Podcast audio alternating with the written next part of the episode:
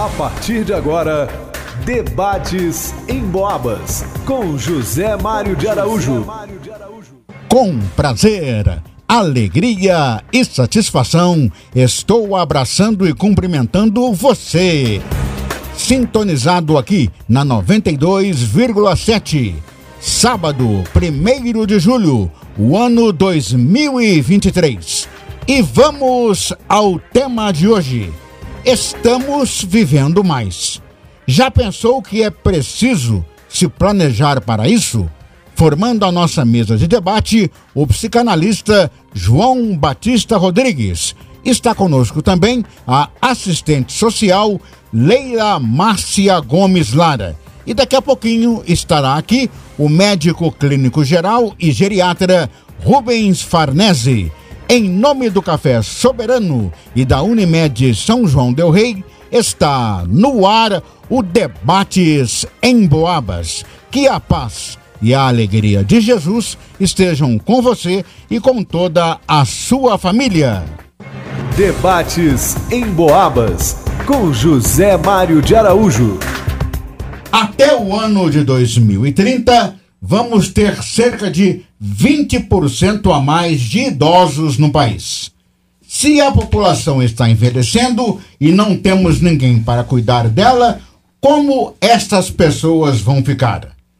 O cuidadoso de idoso é uma profissão que está se tornando cada vez mais especializada. Agora eu começo a conversar com o João Batista. Ô João, o que você entende por ser velhice? Obrigado pela sua participação, um grande abraço e bom dia. Bom dia, José Mário. É, bom dia, Leila. É, veja bem, Zé Mário, é, é, muito relativo quando se trata da ideia de envelhecimento, não é? é? Eu tenho refletido muito sobre essas questões a partir de uma escola filosófica chamada estoicismo. O estoicismo, desde Zenão de Eleia, passando pelo imperador Marco Aurélio e também pelo grande Sêneca, eh, nos ensina muito sobre essas questões, não é? Em particular, uma pequena obra do Sêneca. O Sêneca é um filósofo romano, eh, foi preceptor de Nero, eh, fazia parte da família de Calígula, mas era, diferentemente de Nero e Calígula, de personalidade muito diferente, personalidade muito filosófica uma formação filosófica muito forte, não é?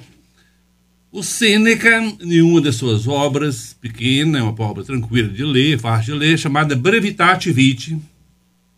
O Brevitate Vitae do Sêneca é, tem como tema a questão de se a vida é breve ou se a vida é longa. A vida é breve, uh, a vida é longa. Essa, essa é a questão do, do, do, do Brevitate Vitae do Sêneca. É, segundo Sêneca, a vida não é nem longa e nem é breve. A vida ela tem o tempo que ela tem que ter. A natureza é, se organizou dessa maneira. O grande, o grande desafio para o Sêneca é pensar a, a relação entre quantidade e qualidade. Ter mais quantidade de vida é necessariamente bom? É necessariamente melhor, não é? Ter mais quantidade de vida? Então, para o Sêneca, isso é muito relativo. Pode ser que você tenha condição, pela sua criatividade, pela sua capacidade de adaptação, pela sua capacidade de se colocar desafios na vida, vencer desafios, de buscar uma, uma realização dos seus ideais. Você pode até é, valorizar a questão do, do mais tempo de vida. Mas não necessariamente você conseguirá isso. Para a Sêneca, é, o que importa é que nós saibamos como utilizar o tempo necessário, o tempo é, previsto para nossas vidas. Não é necessariamente ter mais tempo de vida que quer dizer que você vai ter mais qualidade de vida. Não é? Não é quantidade não é qualidade.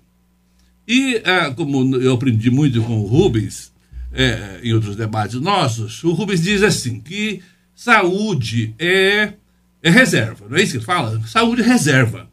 Então, você pode estar ficando muito velho aos 20. Você pode estar velhinho aos 20 anos de idade. Depende da reserva que você tem é, de saúde de, e de visão de mundo, não é? Então, para o Sêneca, para a gente começar o debate de hoje, para o Sêneca, nós é que nos enrolamos demais. Nós que procrastinamos demais, nós que dispersamos demais o tempo, nós que nos traímos o tempo todo, nos boicotamos o tempo todo. Somos nós que adoecemos de neuroses, que ficamos é, sofrendo por coisas que não tem pega com a realidade, não é? Há pouco tempo atrás eu comentava isso com uma paciente minha, dizendo a ela assim, ó, eu acho lá mais ou menos 60% do sofrimento psíquico das pessoas é em vão. É em vão por quê? Porque esse sofrimento não tem pega com a agenda existencial real da pessoa. São medos, são temores, são neuroses, são inseguranças, são traumas, são dificuldades de complexos e que nem sempre têm ligação direta com a agenda existencial efetiva das pessoas. Ela comentou isso com outro profissional da neurologia, e o outro profissional falou: Ó, fala pro João que não é 60% não, é 90% do sofrimento das pessoas é em vão. É 90% que é em vão. Por quê? Porque nós vivemos essa questão que o Sêneca falava, né? Nós nos adoecemos por conta própria. Nós perdemos tempo demais com as nossas neuroses. Nós nos desviamos dos caminhos. Nós colocamos objetivos na vida e, nos dando, no entanto, por uma série de neuroses, nós desviamos do nosso caminho. Nós nos traímos, procrastinamos, enrolamos, adiamos os planos. Quando vê, tá, já está fora do time, tá fora da, já não, não tem mais validade. Então, a, a ideia de que mais tempo de vida significaria mais qualidade de vida é muito enganosa. Por isso que a nossa população está envelhecendo, é por verdade isso. Essas previsões estão corretas, nós sabemos disso. Mas o grande desafio para nós é, é implantar a ideia de qualidade de vida e não ficar tão, tão preocupado com a quantidade de vida. Porque quantidade de vida, aí nós ficaríamos protestando mesmo, claro, porque do ponto de vista do, do universo, a quantidade de vida que nós temos é, um, é na verdade, um, pequeno piscar de olhos. Né? Bom dia, doutor Rubens. Tudo bem, querido? Então, se formos pensar somente na quantidade de vida, por mais que a gente viva o tempo que a gente possa viver, 100 anos, 150 anos, 200 anos, do ponto de vista do universo, ainda assim é nada ainda assim é nada. Então, do ponto de vista da quantidade, nós estaríamos com esse dilema de é, é, pensar, por exemplo, por que, que, os tubarões vivem 250 anos, 300 anos? Por que, que as tartarugas vivem 400 anos? Não é? Então, elas são mais adaptadas ao planeta do que nós e assim por diante. Então, do ponto de vista da quantidade de vida, por mais que a gente viva mais tempo, é, isso sempre será pouco diante do, do, do como é organizado o universo. Então eu acho o desafio nosso, como profissionais da área de saúde, é, como pessoas que estão é, debatendo essas questões do envelhecimento, devemos ter em mente que o principal mesmo é em relação à qualidade. Precisamos focar na qualidade de vida das pessoas, sabe, Zé Mário? É, pensar que é, viver muito e não ter saúde, por exemplo, não vai adiantar muito. Você vai sempre estar no mesmo dilema. Então, na minha opinião, nós devemos focar na qualidade de vida das pessoas. A primeira participação da nossa assistente social, a Leila. Ô Leila, para você, qual que é o conceito de envelhecimento? Obrigado pela sua presença, bom dia. Bom dia. O envelhecimento é colocado acima de 60 anos, né? Que no caso é, já é idoso. Então, o que, que acontece? A gente tem que ter muita atenção e cuidar dessas pessoas idosas, porque não é porque fizeram 60 anos que deixaram de ter suas potencialidades. Entendeu? Então hoje nós temos uma associação que é a APOI, né, que ela acolhe esses idosos. E depois do início do trabalho nessa instituição, nós podemos pode ser verificado que nem sempre é, a doença que aquele idoso tem, entendeu? É, não é só física, às vezes é mental, igual o doutor disse, né? Precisa ser trabalhado. Sim. E aí a gente pensa, o idoso. Eu já estou trabalhando, nós estamos desenvolvendo projetos no formato de que o idoso ele é capaz de continuar executando tudo que ele fazia antes dos 60. Então precisa de ter uma conscientização Não é porque passou do idoso que envelheceu e que a vida acabou. Uhum. A vida continua. É lógico que, dentro das possibilidades, tudo diminui um pouco, né? O ritmo precisa ser é, diminuído, né? O, a, às vezes as responsabilidades são tantas, diminuir um pouco. Mas o, esse envelhecimento, eu acho que ele é mais psicológico. Uhum. Porque é, todos ainda são capazes de dar uma continuidade na sua vida, fazendo o que mais gosta. Então, hoje, lá na associação, a gente está trabalhando assistência social voltada para o idoso, para ele voltar a ter consciência que ele pode tudo dentro das suas limitações. Não é porque ele é idoso que ele precisa deixar de fazer o que ele fazia antes entendeu?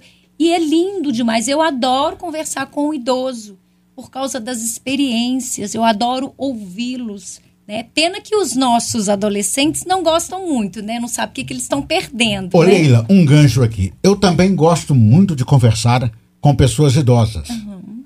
Porque elas têm uma maneira diferente de enxergar a vida, já viveram bem, né? Então tem pontos muito interessantes nesta conversa com a pessoa idosa. Mas eu já percebi uma coisa. O idoso, é, ele conversa com você, ele troca ideias com você, dependendo do assunto. Porque dependendo, ele não quer ouvir a bobrinha. Uhum. Parece que ele não tem paciência muito para isso. Quer dizer, ele está com a cabeça um pouco mais à frente. Exatamente. É uma evolução, né? A idade, eu penso, eu acho lindo.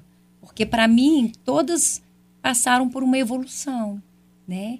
Então, ele já tanto é que o idoso, ele, ele não pensa para responder, ele pensa o que está em mente e às vezes ofende o outro, muitas das vezes, né? Não tem aquela delicadeza de absorver e de guardar. Ele expõe tudo, né?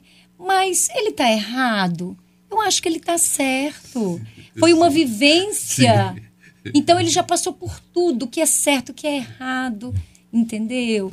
Então, assim, eu acho que ele está no direito dele, é porque ele já está além. E nós vamos chegar lá. Se Deus quiser. A primeira participação do médico clínico geral e geriatra Rubens Farnese. Doutor Rubens, obrigado pela presença. Obrigado, Zé Mário. Um bom dia. E quais são os primeiros sinais de envelhecimento? Bom, bom dia, Zé Mário. Leila. Bom dia, Leila. Bom dia, João Bosco. Bom dia. João Batista. Desculpe. Bom dia, João Batista. Bom dia, ouvintes da Rádio Emboabas. Prazer muito grande né, estar aqui de volta no programa Debate Emboabas. Até agradeço o convite novamente pela participação. É, os primeiros sinais de envelhecimento, né? Na verdade, o envelhecimento, num conceito amplo, é, é desde a concepção, né? Desde que o indivíduo nasce, ele está envelhecendo, né? Então, envelhecimento é algo diário e é algo constante, né? Então, assim, quando a gente fala de envelhecimento especificamente, como foi falado pela Leila aqui, nos países em desenvolvimento, nos quais o Brasil se inclui até hoje, é, é, é a partir dos 60 anos, né? Nós estamos custando a virar país desenvolvido, né? Mas a gente chega lá um dia. Né? Mas, por enquanto, para nós vale a partir dos 60 anos. Nos países desenvolvidos é, é, contado a partir dos 65. Já se diz que será a partir dos 75 anos, né? Então nós ainda vamos ganhar aí mais 15 anos nesses 60 para ser considerado idoso, né? Haja visto que, que a idade da aposentadoria já avançou, né? E Hoje já existe até na, nos aeroportos filas especiais para os maiores de 80. Então, as pessoas de 65 anos hoje já tem que esperar os de 80 entrar na frente, porque a gente já está sendo considerado mais robusto do que eles. Então, assim, agora, os sinais de envelhecimento é que já foi falado aqui, né? O envelhecimento saudável é caracterizado pela diminuição do funcionamento dos órgãos, de uma forma geral. E cada pessoa tem uma diferença. O envelhecimento ele não é homogêneo. É, meu envelhecimento não é igual ao envelhecimento do João Bosco, nem da Leila, nem do seu Zé Mário, Agora... nem dos ouvintes da rádio. Então, Então, cada um de nós vai envelhecer de um modo, dependendo do, da sua genética. Né? Aquelas pessoas que já têm parentes longevos na família têm genética para viver mais. E depende também do estilo de vida que a pessoa leva. Né? Então, nesse estilo de vida que nós vamos entrar com o planejamento para envelhecer. Então, os primeiros sinais geralmente são esses. A gente nota diferença no desempenho nosso em determinadas atividades que antes a gente fazia com mais disposição. Eu cito como exemplo o jogador de futebol, atletas, né? Um jogador de futebol de 60 anos, ele pode até correr com meninos de 20 anos, mas querer correr como um menino de 20 anos, aí é diferente, né? Doutor Rubens, é um detalhe que eu já ouvi sobre envelhecimento. Sinais do envelhecimento. Aí tem um que me chamou a atenção, mas é até muito lógico. As mãos. Uhum. Diz que as, as mãos, mãos denuncia a idade, que o envelhecimento está chegando. Por causa da pele, Bom, a, a, maneira como fica. A pele é, é preciso salientar primeiro que ruga, como as pessoas acham, né, não é sinal de envelhecimento. Tá? Ninguém fica enrugado que envelhece. A pele fica um pouco mais flácida, ela perde, de certa forma, a elastic, alguma elasticidade, né? E ela diminui a, a oleosidade, né? as glândulas sebáceas elas diminuem a produção da oleosidade natural do corpo, tanto é que o idoso ele precisa às vezes usar cremes hidratantes, né? A gente às vezes pega idosos com a pele tão ressecada que, que chega com a pele às vezes toda rachada, né? Então a pele normalmente mostra, às vezes, as rugas de expressão que a gente tem perto dos olhos, na testa, entre as sobrancelhas, elas ficam um pouco mais pronunciadas, né? As mulheres ficam até muito mais preocupadas com essa situação do que os homens, né? Então, assim, a pele mostra realmente esses sinais de envelhecimento. Agora, essas rugas, que muitas vezes a gente vê pessoas com muita ruga, pele muito enrugada, são pessoas, na verdade, que não estão tendo e não estão tendo um envelhecimento de pele saudável. Né? Geralmente a gente chama isso de fotoenvelhecimento. É, é um envelhecimento por uma exposição solar, às vezes exagerada e descuidada, onde a pele, sofrendo o efeito dos raios ultravioleta, ela então enruga, né? sendo que na realidade tivessem havido cuidados, ela não enrugaria dessa maneira. Se você quiser participar do programa, anote aí o nosso WhatsApp 988071927. Você pode mandar a sua mensagem escrita ou a sua mensagem de voz. O nosso WhatsApp 988071927. João Batista, quais são os aspectos psicológicos do envelhecimento? Primeira coisa fundamental quando se trata da visada da psicologia a respeito do processo de envelhecimento, a primeira coisa que chama atenção é que, do ponto de vista psicológico, não há envelhecimento. O sujeito psicológico não envelhece. A autorrepresentação, como nós nos representamos ah, ao longo da vida, não modifica. É curioso que a gente veja mais o envelhecimento no outro do que na gente mesmo, né? É curioso que a gente perceba o envelhecimento no outro, é através desse espelhamento que fazemos com os outros é que percebemos que nós estamos envelhecendo. Mas do ponto de vista psicológico não é assim. Do ponto de vista psicológico, eu tenho uma autorrepresentação extremamente consolidada e ela é permanente, ela é imanente ela é permanente. Porque a, ah, o, do ponto de vista psicológico, o que há do ponto de vista assim, para dizer, ah, o que, quais são os sinais psicológicos, vamos chamar assim, né? Ah, talvez do neuro, neurológico e tal, ou então mesmo do ponto de vista geriátrico, os sinais sejam muito mais fáceis de perceber, né, de, de ser compreendidos. Do ponto de vista mental, ah, o que a gente percebe no consultório, assim, é com, com a visão de mundo. Isso é realmente é verdade, né? Quando a gente recebe pessoas da terceira idade que estão muito deprimidas, normalmente melancólicas, né? A maior parte deles aparece com, com melancolia. Então aí sim você percebe que aí é psicológico, mas também é existencial, é espiritual, tem várias dimensões esse momento deles, porque a narrativa que eles fazem no consultório é a narrativa de quem de alguma forma está fora das regras, das leis é, que rege o, o restante das pessoas. Não é? É muito comum o, o idoso chegar no consultório e narrar a, a, a, existência dele como sendo que ele estivesse de fora da existência, como estando de fora da existência. Não é? Mais ou menos como se ele tivesse atravessado, feito a travessia, e do outro lado da travessia, olhar para trás e narrar o, a, a, sua própria travessia, como se já não, não contasse mais. É muito comum o paciente chegar nesse estado assim. Né? Mas, é, é, a não ser que haja transtorno, a não ser que haja alguma doença que atrapalhe muito a questão do, do, do, do, do funcionamento cognitivo ou do funcionamento mental, ah, o sujeito permanece na linha do tempo, tendo auto representado como permanente e não é, tocado pela questão do, do, envelhecimento. O sujeito não envelhece. Essa é uma frase freudiana. O sujeito psicológico não envelhece, né? Ele, ele, ele se atualiza permanentemente, né? A mente se atualiza permanentemente, se adapta permanentemente ao passar do tempo e é, o que a gente percebe, na verdade, é um acúmulo é, de, de muita sabedoria, de muita compreensão das coisas e, e mesmo se você já tocar, tanto você como a Leila, de uma certa impaciência com o ritmo e com as opiniões do mundo, não é?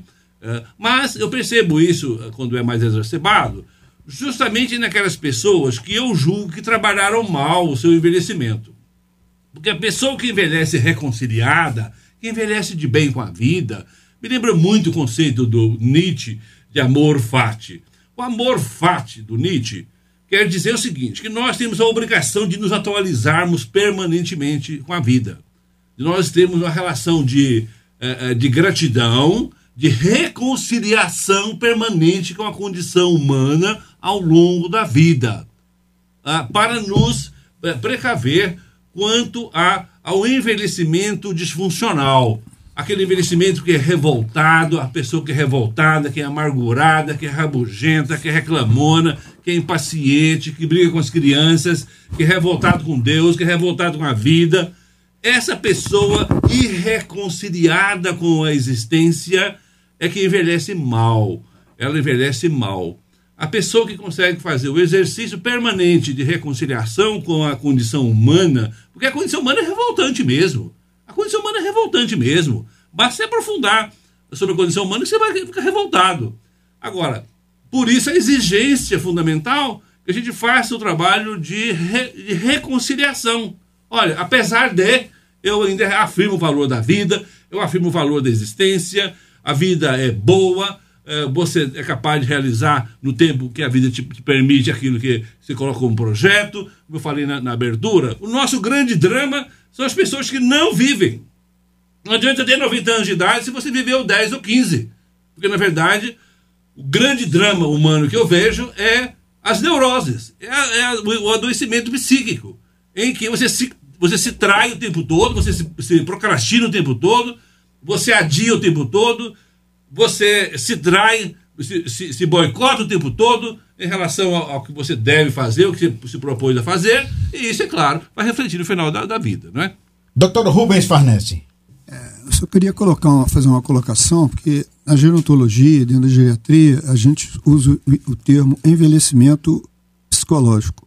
Tá? E aqui o envelhecimento psicológico é colocado nesse ponto de vista que o João Batista colocou, de um idoso que envelhece amadurecendo, né? Acho que a vida é um amadurecimento constante. Eu já tenho um amigo meu, Bebeto, mandou uma frase para mim que a gente utiliza muito, que no dia a dia a gente tem que procurar ser melhor do que ontem e amanhã melhor do que hoje. Então, o ser humano é pedido a ele um processo de melhora diário. Né? Um dia melhor, do que, procurando ser melhor do que o outro. O João Bosco tem razão. A maioria das pessoas, infelizmente, elas procuram ser piores um dia de cada vez, em vez de ser melhores um dia de cada vez. A condição humana é revoltante, mas quem cria a condição humana somos nós, os humanos. Né?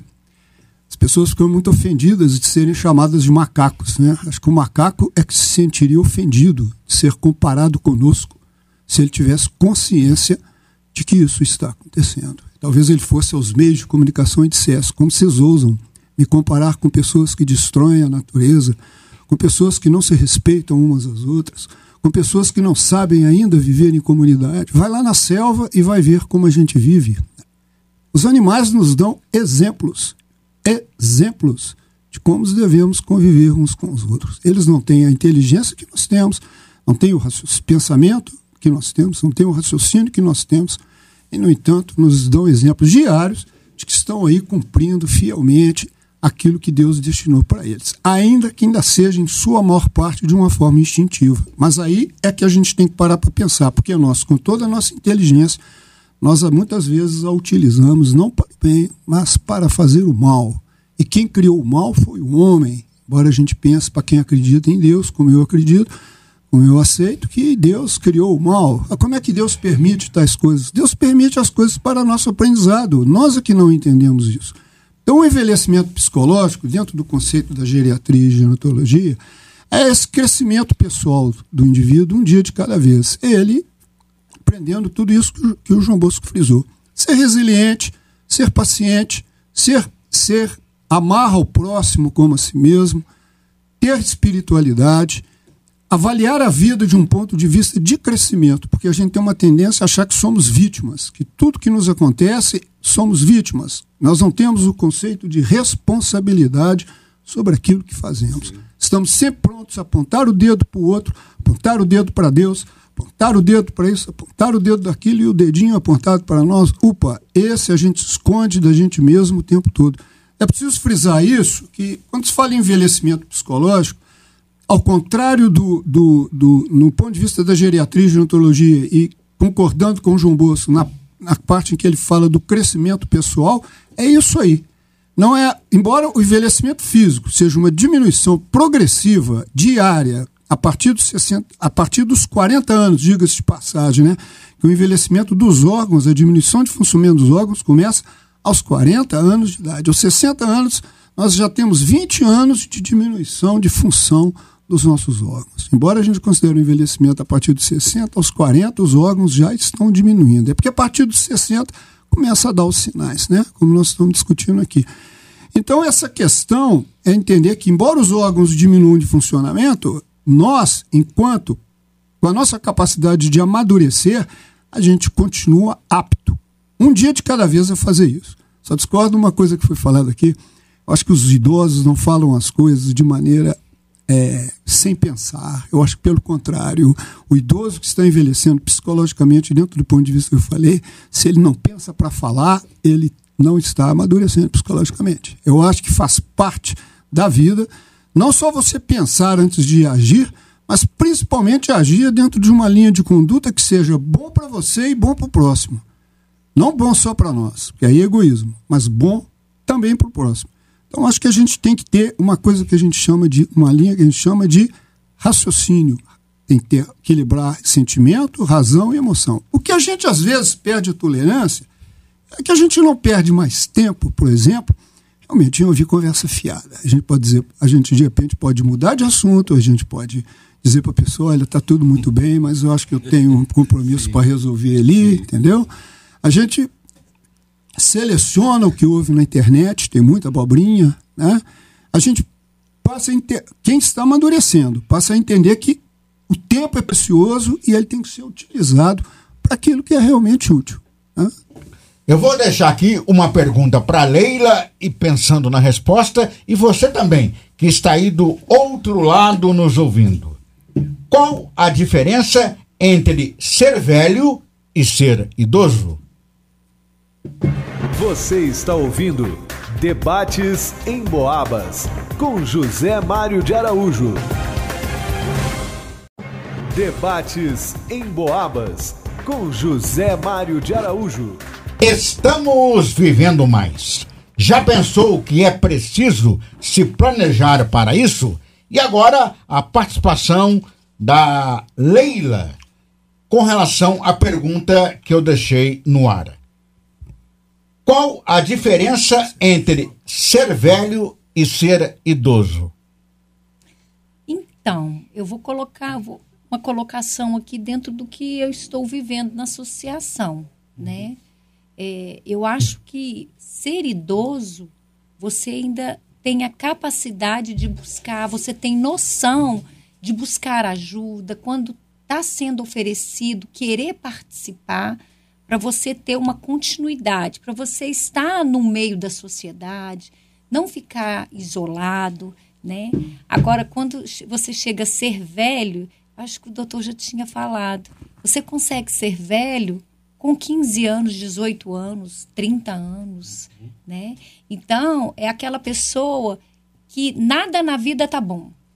Talvez ela já venha ali desenvolvendo ali um caso, né, mental, que precisa de uma ajuda psicológica, né? Então, para mim, o velho é aquele que não quer estar entre a sociedade, que não quer ensinar o que aprendeu do, durante toda a sua caminhada, que não quer compartilhar, porque é um conhecimento, eu acho que são conhecimentos lindos, né? Uma caminhada de uma pessoa idosa.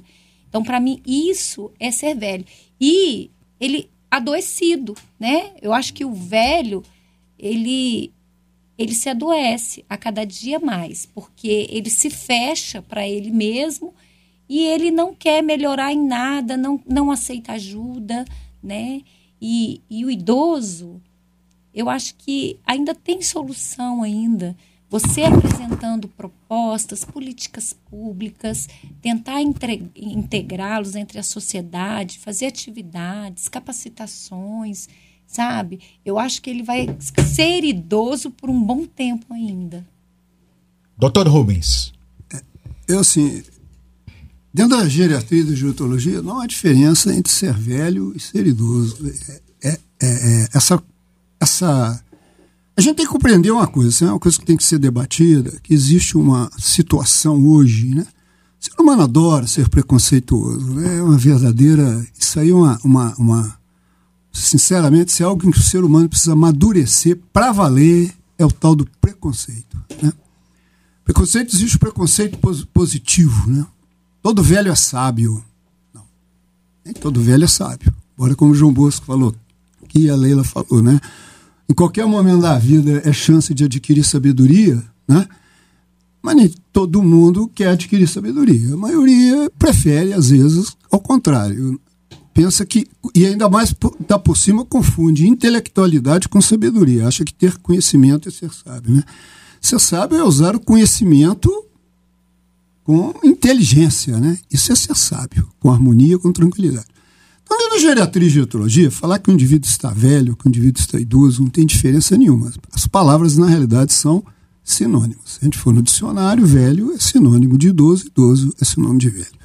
O que acontece no Brasil é como há preconceito com. Não só o Brasil, no Brasil, em todo o mundo, né, existe o tal do preconceito. Nós falamos aqui de um preconceito positivo, achar que todo idoso é sábio. Né? Então, aí também existem os preconceitos negativos. Todo idoso é deprimido, todo idoso é teimoso, todo idoso é ranzinza, todo idoso é chato, todo idoso é isso, todo idoso é aquilo, né? Então, isso também é preconceito negativo, que hoje a gente chama de etarismo. Né? O etarismo é uma forma de preconceito que está ocorrendo na sociedade com as pessoas idosas e velhas. Como as pessoas não gostam da palavra velho e velha, porque eles associam velhice ao que a Leila colocou, né? a decadência, a, a, a você não estar tá aprendendo mais nada, chatice, teimosia, ranzinza, etc. Então resolveu-se adotar a palavra idoso. Assim como a gente usa ranceníase para leproso. E na verdade é tudo a mesma coisa. As pessoas continuam com preconceito com, com a pessoa com ranceníase, do mesmo jeito que continuam com, com preconceito com o indivíduo com, com, com, com, com lepra.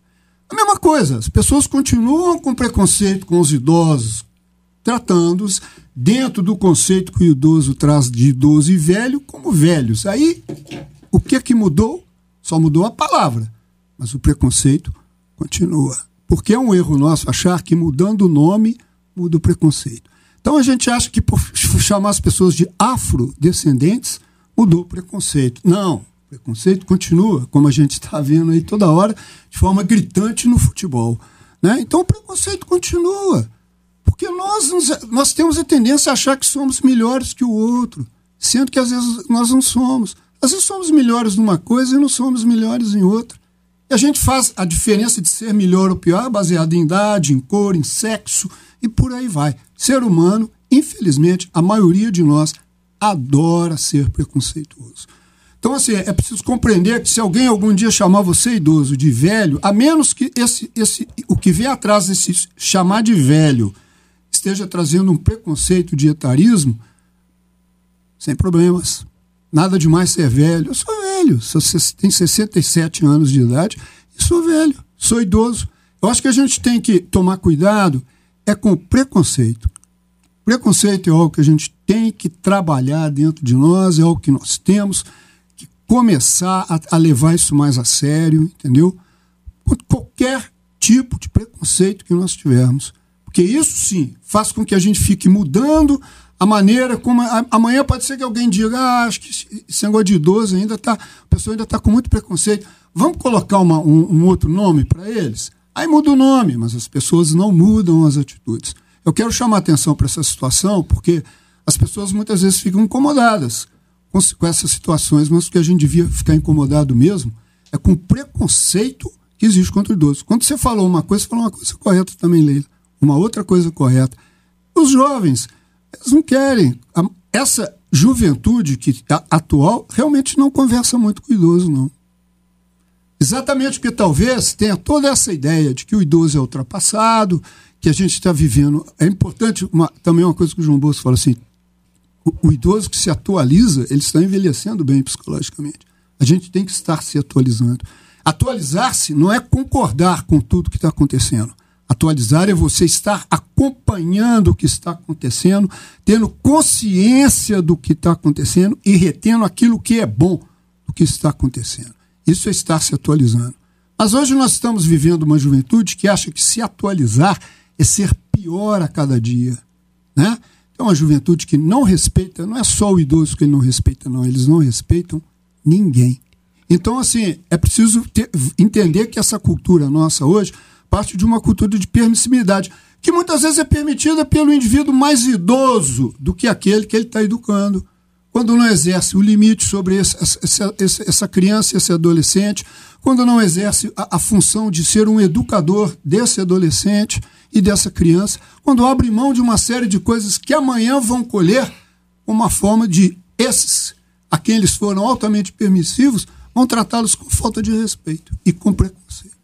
João Batista, na sua opinião, quais são as principais dificuldades do idoso dentro do envelhecimento psicológico? Veja bem, Zé Mário. É claro que cada, cada cientista, cada pensador, cada profissional, é, pela sua trajetória é, de formação, pela sua compreensão das coisas, tem opiniões e visões de mundo diferentes uns dos outros. Isso que faz a riqueza nossa como profissionais de ter visões diferentes uns dos outros, não é? Veja bem, talvez o que a Leila quis dizer com a questão da diferença entre velho e idoso seja aquela, a diferença entre como envelhecer de uma maneira saudável, equilibrada, eh, em harmonia com a existência, com a compreensão do que do nosso papel na, na existência, e aquela pessoa que envelhece de forma revoltada, rabugenta, é, contrariada, é, em que essa pessoa, por, por uma série de normalmente no consultório a gente percebe essas pessoas quando elas são extremamente fechadas do ponto de vista do temperamento, não é? A personalidade, o temperamento, o caráter, mas sobretudo o temperamento. Pessoa que é extremamente enrijecida, ela diminui o campo da vida, diminui o campo da existência, ela diminui o campo psicológico do que ela é capaz de fazer, ou, ou falar, ou expressar ah, e essa pessoa tende, então, a envelhecer é, contrariada com a própria condição humana. O conceito de amor fati é a exigência, literalmente significa amor ao destino, é, é, é, diz, diz da nossa exigência de que nós façamos uma reconciliação permanente. Para quê? Para que você não envelheça rabugento, que ninguém consiga cuidar de você. Não adianta treinar cuidadores, não adianta é, é, treinar cuidadores é, especializar cuidadores, e se no final da, da, da vida a pessoa está ah, profundamente é, revoltada com a condição humana. Então, talvez seja nesse sentido que a lei quis dizer a diferença entre o, a, o, o velho e o, e o, idoso, não é? Agora, quando você pergunta assim, quais são os sinais, né? O que, que determina essa questão do envelhecimento? Eu não sei, assim, a visada clínica do Dr. Rubens Farnese, é, do Dr. Rubens é muito curiosa, porque ele tem a experiência real do, da, da, da do, do, do, acompanhamento ali, né? Então é claro que os dados reais, objetivos, clínicos, é dar a ele essa sensação de que tudo se passa como ele falou mesmo. E está correto, não tem nada de errado mesmo, não. Agora, do ponto de vista existencial, eu tendo, tendo a ser um pouco mais filosófico, tendo a ser um pouco mais é, existencialista nessas questões, eu tenho, eu tenho a impressão assim de que ah, ah, o, conce, o conceito do que, que é envelhecer. Por exemplo, você sabia que as crianças não sabem o que é envelhecer? As crianças não têm a menor ideia do que é envelhecer. As crianças passam totalmente batido para elas a ideia de que nós uh, vamos ficar, uh, uh, mudar nosso corpo, que nós vamos mudar a, a nossa alma, que nós vamos, que nós vamos de alguma forma, adoecer e, e, e, e envelhecer. Passa totalmente batido para as crianças em relação a isso. Né? Então, assim, é, é, você pode ficar velho muito cedo se você tiver uma relação de, de, de, de, de, de, de, de enfrentamento negativo para com a vida. Você pode estar velho com 15 anos de idade, 20 anos de idade, porque você não compreendeu as coisas, né? Então, se você vive, por exemplo, falou-se mais cedo um pouquinho a respeito do mal, né? Ah, o mal.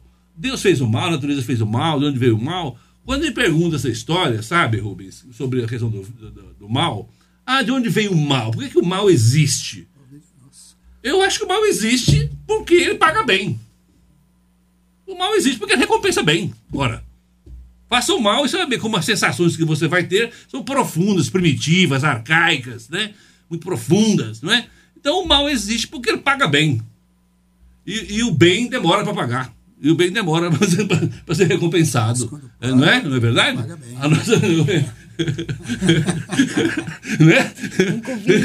Queremos, queremos ser imediatistas. Não é? Né? É, pensamos, é, o, é, exatamente. E profundo, intenso, né? Prazer de curto prazo, Por exemplo, assim, né? sofrimento né? de longo prazo. É, exatamente. O, quando o Freud dizia assim, o Freud uma vez assustou um pouco o pessoal da, da jurisprudência, né? Quando ele disse assim: o assassino não sente culpa porque matou. Tá claro bem. que não. O assassino não sente nenhuma culpa porque matou. Ele sentiu culpa antes de matar.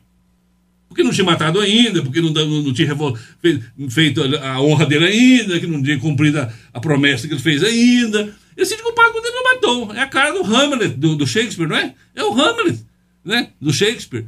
Ele se desculpa porque ainda não matou. Depois que ele matou, não. Depois que ele matou, é recompensado, por incrível que pareça, por sensações primitivas muito profundas, como de alívio, sensação de, de onipotência, sensação de dever cumprido, sensação de lavou a honra, sensação de que ele, ele limpou o mundo. Ele tem um monte de ganhos. Então, a, a, a, pessoa que envereda por esse caminho aí, da questão do mal, talvez aí sim a gente possa falar que a pessoa envelhece precocemente, né? Ele, ele envelheceu precocemente, né? Ô Leila, eu queria trazer uma experiência sua dentro da associação a Apoie. Durante vários anos, eu acompanhei de perto o trabalho da Universidade para a Terceira Idade.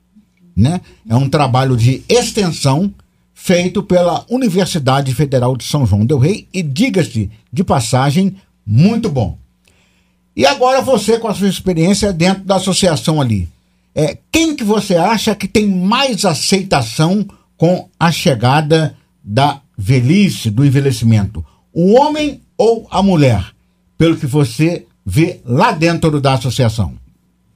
Eu acho que é aceitação pela mulher.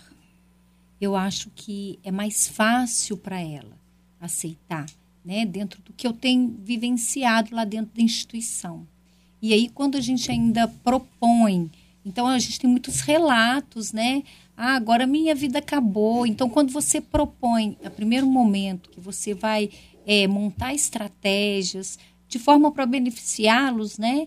Que até mesmo passa pela psicóloga, faz feito uma análise, né? Passa por mim primeiro, aí eu faço os encaminhamentos. Então depois é, a gente propõe um trabalho com eles. Então a aceitação das mulheres quererem é, resgatar, né? Não ficar tão mal com, com esse envelhecimento está é, tá sendo maior do que dos homens. Os homens eles ficam mais na deles, mais quietos, entendeu? Então a mulher, ela tem, aí ela começa a aceitar e ver que, que a vida não acabou. Então você vê uhum. que, ela, que ela busca o tempo todo. E os homens, eles ficam mais acuados, esperando passar mais tempo. Entendeu? Então, trabalho, né? A gente vai ter que fazer um trabalho grande. Eu sempre acho que tem que individualizar, sabe, Leila? Uhum. Né? Tem que individualizar. Porque sempre que a gente fala, ah, o idoso tal, a gente tende a achar que pode homogeneizar isso. E uhum. não, não dá. Uhum. Não, é? não, não é? Na verdade, vira, vira, vira, vira preconceito. Acaba, acaba virando preconceito, né? É. Estender. Na verdade, nós temos que pensar sempre de forma individualizada, uhum. né? um a um. Pode ser mulher ou homem, né? Sim, Mas vai ter dinâmicas diferentes mesmo, né? Mas não é um, a um, né? Rubens Farnese, no, no seu caso, nós já estamos vendo aí em vários países da Europa, né? População muito mais velha. Tem lugares até que existe o risco do lugar daqui a um tempo não existir mais. Porque não vai ter morador, não vai ter gente, como é que vai existir? É, e aí eu pergunto para você, aqui no Brasil, política pública para idosos no seu caso, principalmente a medicina, ela tem se preparado para conviver com essa coisa nova? Zé Mário, é, infelizmente o que a gente observa é que a medicina, a, a não ser os geriatras, eles não estão se preparando para cuidar do paciente idoso, não. Por exemplo, nós tivemos uma palestra recentemente, agora sábado, passado né, na Associação Médica de São do Rio, onde foi, veio um médico geriatra, doutor Ravik, Luiz Ravik. Ele veio fazer uma palestra sobre os cinco, que a gente hoje está chamando os cinco M's da geriatria. Os cinco M's da geriatria são mente, mobilidade, medicação, maior complexidade e o que mais importa. Né? Tinha dez médicos lá, dez contando comigo. Então, assim, não há. Né? A gente que chega no consultório, pacientes utilizando medicações totalmente inapropriadas para a fase de idade em que estão, né? receitado por colegas. Essa semana mesmo eu recebi no consultório indicação a senhora de 88 anos, é, 88 anos, e com demência, uma demência já numa fase moderada grave, e foi indicado para ela, ela, ela tem dois dentes só na boca, foi indicado para ela fazer implantes dentários. Né? Falei com a família, falei, bom, vocês vão fazer implantes dentários, vão gastar uma fortuna com implante dentário, daqui talvez uns 4, 5 anos ela está alimentando de sonda, ou então está precisando já usar uma dieta líquida homogênea e com a boca cheia de dentes implantados, ao invés de ter colocado uma dentadura, que seria muito mais prático. Né? Então, assim, pacientes usando com demências avançadas, usando aspirina, usando simvastatina, enfim, tomando medicamentos que muitas vezes pioram a cognição deles. Então, assim, eu acho que a, medicina não está, em sua maioria, despreparada para ter um projeto de envelhecimento para esse paciente. Além do mais, é, é, a gente ainda tem muito pouco geriatra, né? Eu sou um dos mil geriatras né, que tem residência médica. Quer dizer, eu tenho, eu fiz, não fiz residência de pediatria, eu fiz residência, minha residência médica credenciada foi em clínica médica, né, eu tenho título de especialista em clínica médica. E eu tenho título de especialista em geriatria pela Sociedade Brasileira de Geriatria e Gerontologia. Eu sou um dos mil e poucos pediatras, né, ó, geriatras, para capacitados a cuidar dos idosos. Existem outros colegas aí que fizeram cursos de especialização em geriatria, que têm a capacitação para cuidar de idosos, mas digamos assim, mas quem pode se anunciar geriatra realmente é quem tem o título de especialista em geriatria. E a maioria dos médicos, colegas aí, aí precisam se cuidar e estudar pelo menos a geriatria básica para saber como abordar um idoso, que o idoso tem particularidades, né? A maneira como ele, por exemplo, vamos pegar a questão da mente, né? Estamos aqui falando muitas vezes, a, a, não que veja bem, é preciso a gente entender que eu, eu discordo dessa, eu com todo respeito pela Leila e pelo João Bosco, essa colocação para mim de velho idoso, velho idoso para mim é tudo a mesma coisa.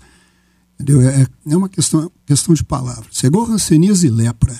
É, é igual. Né? Eu, eu, eu, eu acho que essa palavra velho ela assumiu uma conotação negativa porque as pessoas não sabem o que é envelhecer. As pessoas acham que ficar velho é ser decadente, é o preconceito, é o etarismo. Né? Então, é, é eu concordo que eles coloquem as questões dessa maneira porque é o ponto de vista das pessoas sobre o que é ser velho. Né? Ser velho é o mesmo que ser idoso. Não há diferença. A questão é que o dia que a gente desaparecer com os preconceitos e o etarismo, e, haverá um dia que isso vai acabar, essas, essas palavras elas serão sinônimas novamente. Uma se casará com a outra outra vez. Mas é, essa questão é muito, é muito é em cima disso. Eu acho que a gente tem que pensar que as políticas públicas elas existem. A gente tá tem o Estatuto do Idoso, Existe um, uma regulamentação muito boa sobre essa questão da violência do idoso, que é um outro problema muito grande. Eu acho que isso deveria ser encarado como um gigante da geriatria também, além do que já temos, o gigante da geriatria, essa questão da violência contra o idoso. E não é só violência física, é violência financeira, é violência psicológica, todo tipo de constrangimento que muitas vezes um idoso, né, um velho, um idoso é submetido diariamente Entendeu? Estou mesmo estou com uma idosa internada lá na Santa Casa, ela já foi minha paciente, sim. Ela está passando por uma situação de negligência, inclusive porque o próprio cuidador dela não tem também se encontra em uma falta de condição de cuidar de si mesmo e dela.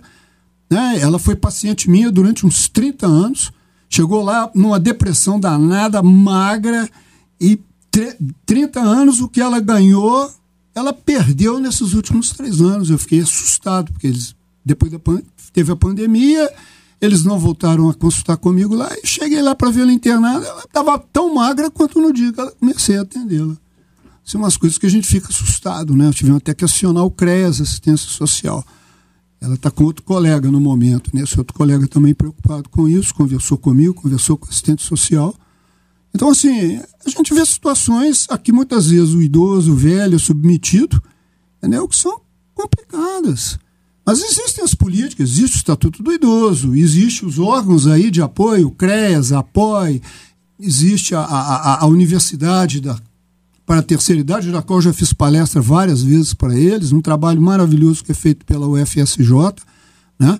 Então existem aí a, a ASAP, né, Associação dos Aposentados, todas fazendo, todas as associações que eu citei aqui, fazendo um trabalho maravilhoso com os idosos, com os velhos, e mas a sociedade também está despreparada para lidar com essa novidade que é o velho mais velho, porque tudo é da idade, né? O sujeito chega e fala: ah, eu estou deprimido, é da idade. Ah, eu estou ranzinza, é da idade. Tudo é da idade. Né? Até tem uma piada que um velhinho vai ao médico e fala para ele assim: ô doutor, meu joelho esquerdo está doendo. Aí o médico fala: ah, é da idade. Aí o, o, o, o paciente idoso responde: pô, doutor, estranho, né? Porque o meu joelho direito tem a mesma idade do esquerdo e não dói. e não dói. Então, assim, se fosse para ser da idade, os dois joelhos teriam que estar doendo. Eu acho que deve ser isso, por isso que Deus, além de ter nos dado duas pernas, dois braços, dois rins, dois pulmões, ele deve ter nos dado tudo duplicado para a gente entender que muitas vezes existe essa diferença de envelhecimento. Você vê um joelho muitas vezes envelhece de uma forma diferente do outro. Um pulmão muitas vezes envelhece diferentemente do outro. Um rim, é, tem doentes que às vezes têm doença renal no rim, não tem no outro. Então, assim, essas particularidades, os profissionais, todos os profissionais de saúde, não é só médicos, não, todos precisam conhecer. Existem particularidades psicológicas. Agora, indivíduo ranzinza, eu, eu acho que o indivíduo é, sempre foi ranzinza. Ah, mas o idoso é teimoso. Não, o indivíduo sempre foi teimoso. Agora, é a lei do progresso.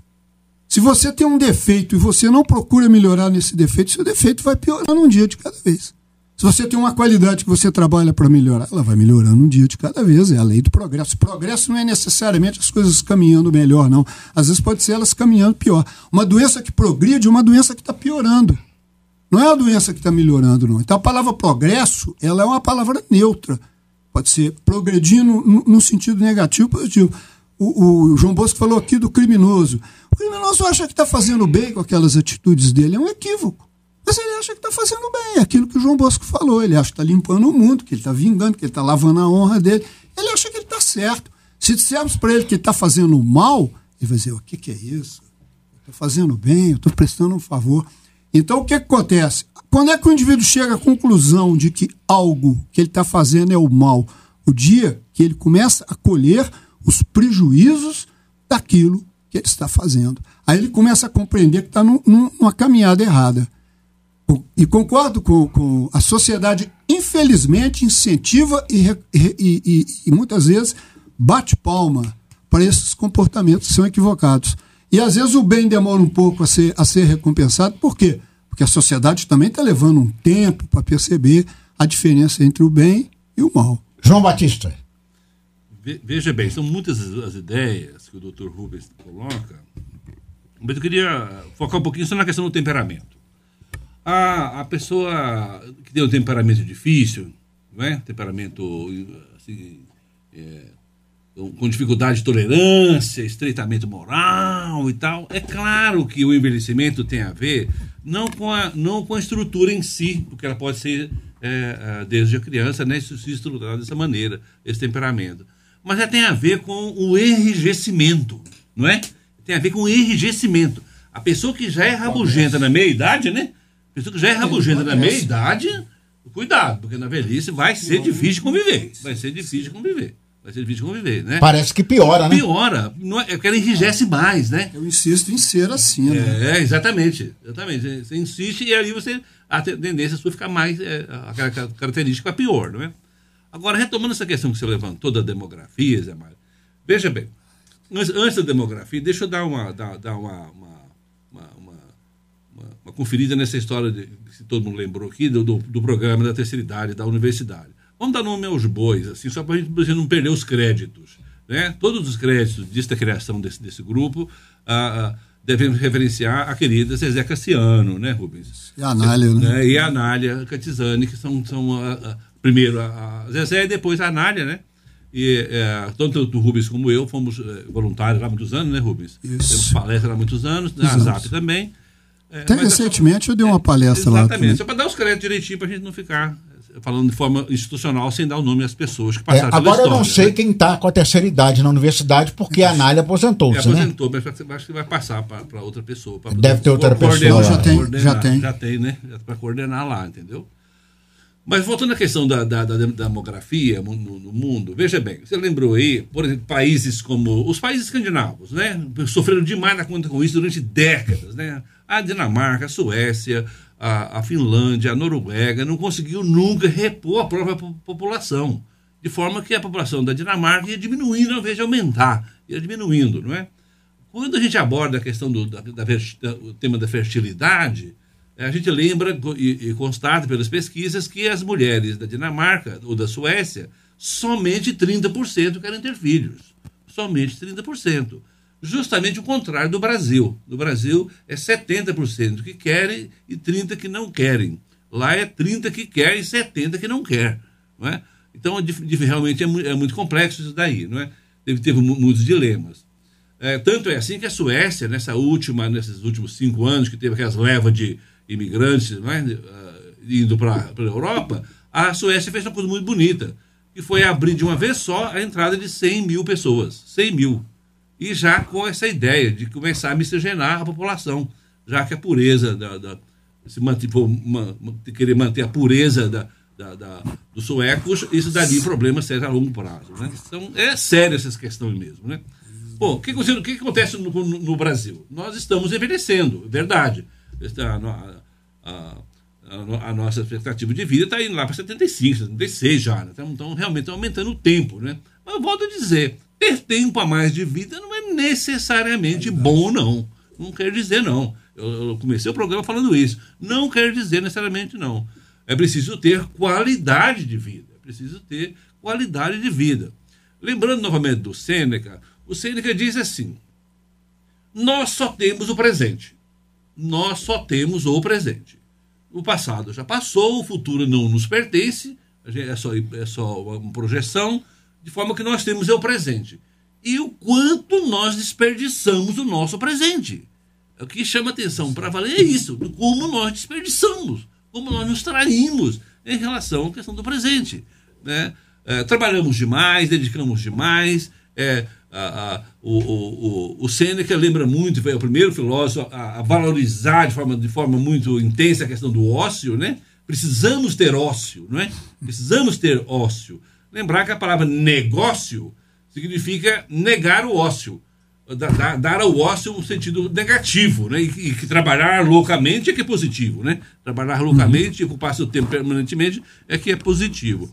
Mas o ócio ele pode ser sim momento de enriquecimento. Não é à toa que o, o, o, o, o Damásio. É, é, é, não sei se é o Damásio que colocou essa questão do ócio criativo, é o Damásio ou é o.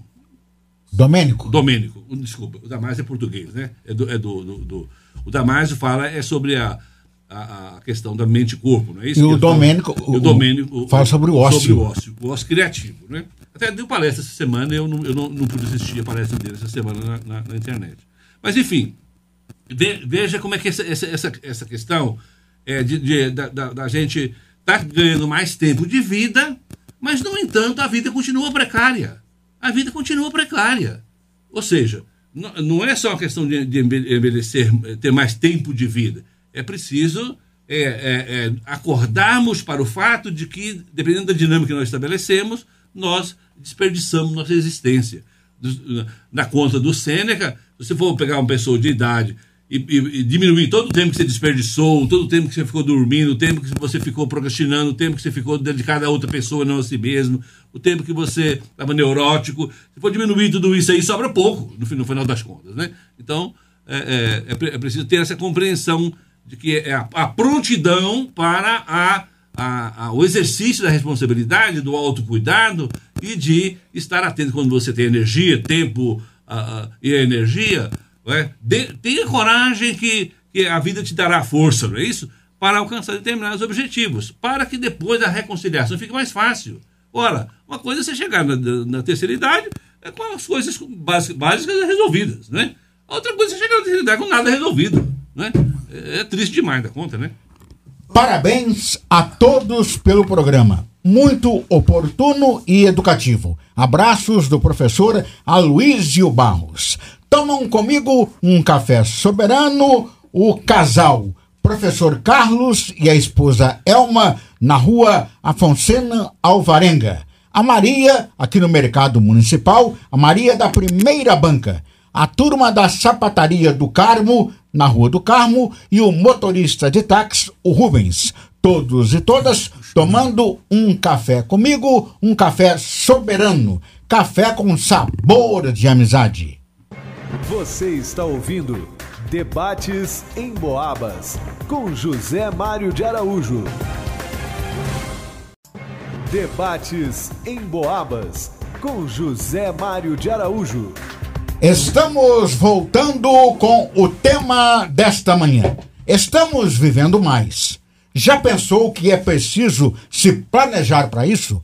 Psicanalista João Batista, o governo brasileiro, pelas informações que o senhor tem, é um homem muito bem informado, ele está pensando em política pública para o velho Olha, a rigor, a rigor, poderíamos dizer que está deixando muito a desejar. Muito mesmo. Não adianta ter estatuto bonitinho, arrumadinho e tal, se na prática a, as políticas públicas não são é, é, tão, tão, tão, tão, tão, tão bem administradas e pela quantidade também, não é? Não adianta nada ter, ter, ter direitos se na verdade a coisa não funciona, não é?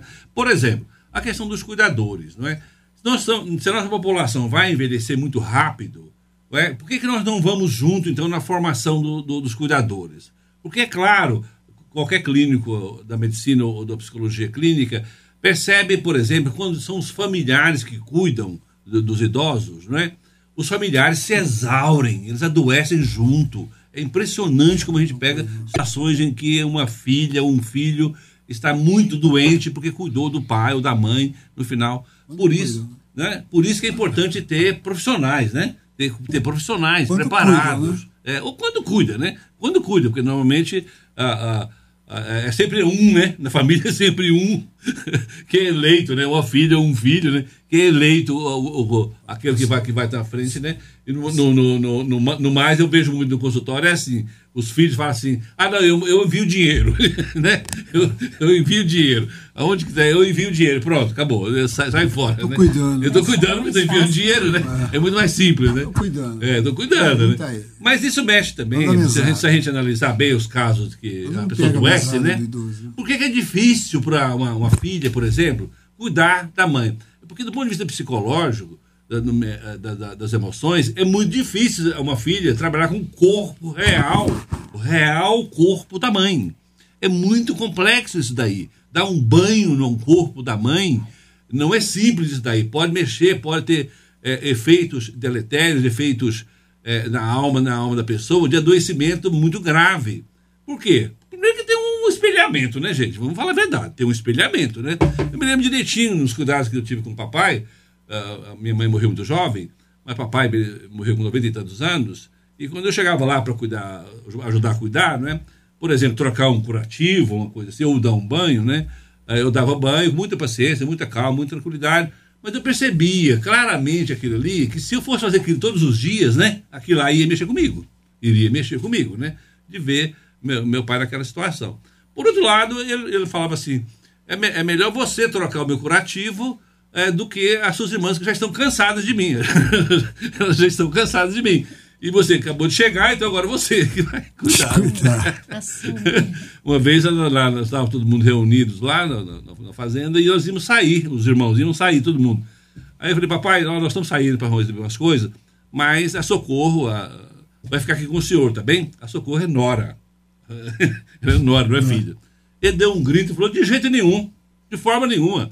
Eu tenho tantos filhos e Nora vai cuidar de mim? Tenha santa paciência. É para ficar um de vocês aqui comigo e acabou. Desse jeito. Papai com 90 anos de idade, dando bronca na gente. Tá certo. Eu falei, papai, tá resolvido, sou eu que ficarei. Eu que vou ficar. Pronto, acabou. Tá resolvido, né? Rubens Farnese, eu não queria tocar nesse assunto, não, porque ele por si só dá vários programas. Uhum. Seria um tema muito interessante.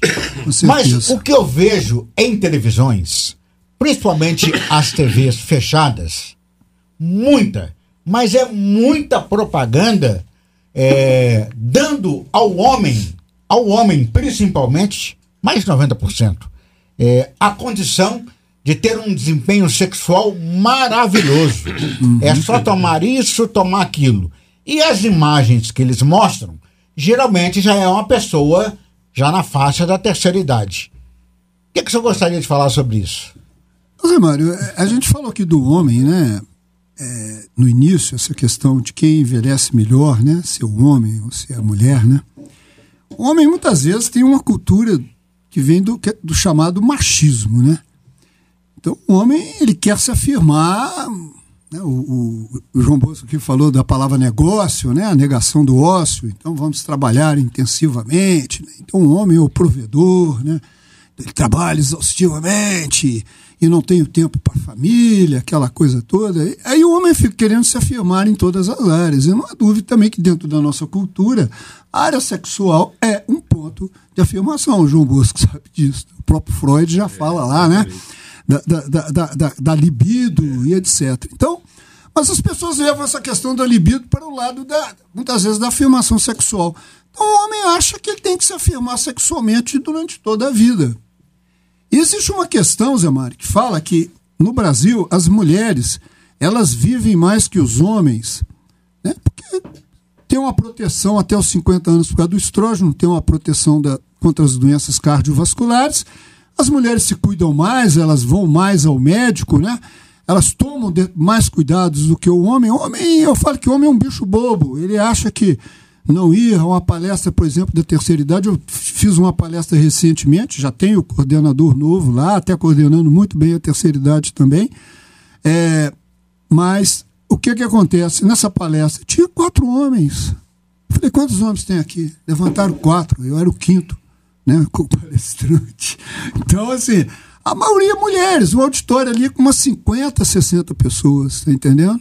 Então, assim, o homem não vai. Se for lá na Zap ver, a maioria deve pode ter, ter muito homem inscrito lá, porque de repente vai ter um desconto na farmácia, vai ter alguma coisa ali, mas dificilmente deve ser para participar de alguma atividade da Zap visando, por exemplo, alguma, alguma orientação sobre a questão do envelhecimento.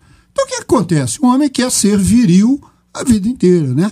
Então ele não aceita, por exemplo, que faça parte do envelhecimento pelas dificuldades que eles têm com essa questão, que de repente tenha uma disfunção erétil, já não tem aquela mesma facilidade de ereção peniana que tinha quando tinha 20, 30, 40 anos, né? Então ele quer ter, então ele vai utilizar medicamentos e quer usar com frequência medicamentos que vão melhorar esse desempenho. Agora, se formos pensar no desempenho sexual de uma forma global, se formos pensar também na disposição física geral para o processo, é a mesma questão. De repente não vai ter a mesma disposição física. Pode tomar lá o, o medicamento, o sildenafil, o tadalafil, e ter a ereção que ele quer, aí de repente o coração já não aguenta fazer sexo todo dia.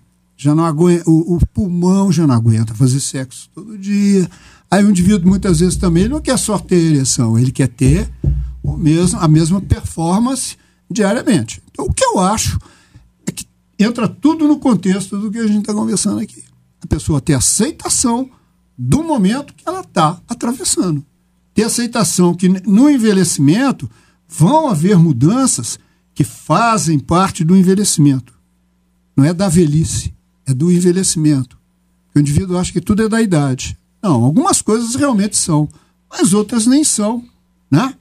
Interessante que tem uma. uma é, é, é, eu sou espírita, então eu, eu tenho um aplicativo que chama. Aqui que tem, que é lá da, da mansão do caminho do Divaldo Pereira Franco. Interessante as frases que chegaram aqui, né? Do Minuto com Divaldo. Novos dias sempre chegam, mesmo sem serem chamados. Para boas recompensas, não há atalhos. Interessante, né? E o atalho, muitas vezes, é o indivíduo achar que fazer o mal é o atalho, né? Pense bem, o que é defeito e o que é uma parte importante de você. Cada dia tem seu lugar e sua função. Desistir à primeira é para os fracos. Desistir à primeira é para os fracos. Né? Tente sempre mais uma vez persista, recomece insista. Isso tudo cai dentro do que nós estamos conversando aqui de envelhecimento saudável. É um dia de cada vez, a gente procurando cumprir com aquilo que é realmente o melhor.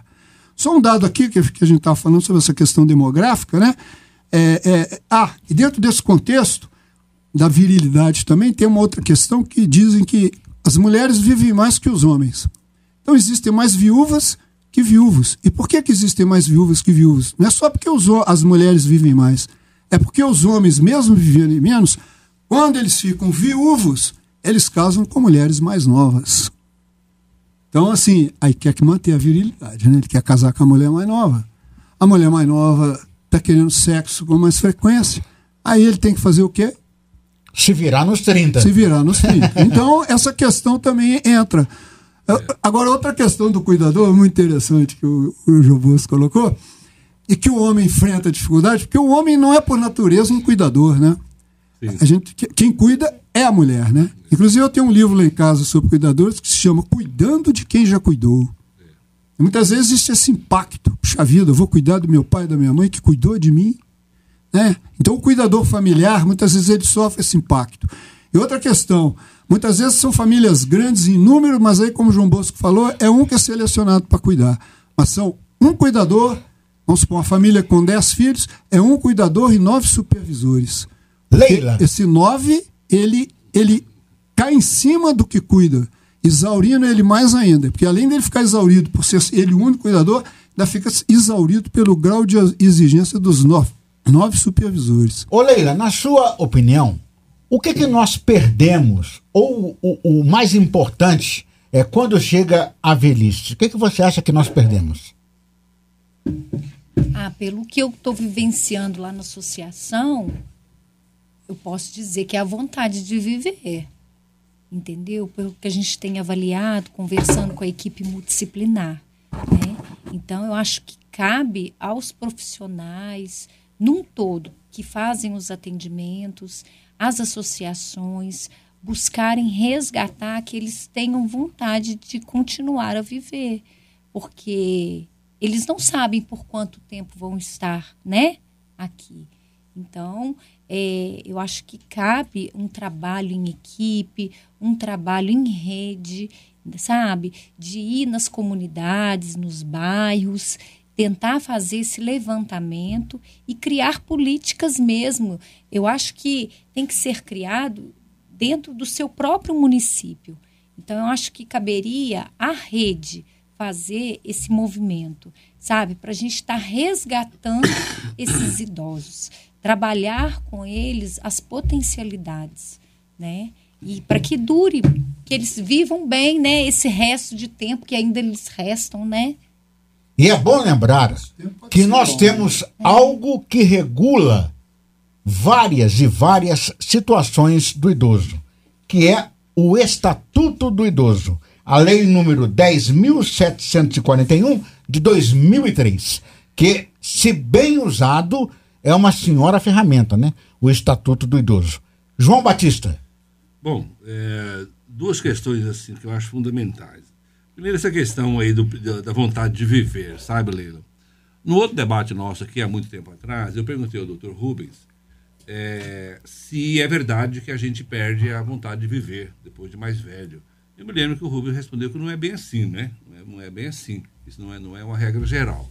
Né? Não, não, é, não é, exatamente. É, quando a pessoa está assim, Leila, pode ter certeza que ela está com um fundo da alma é, tomado pela ideia da finitude e ela tem um mecanismo de antecipação.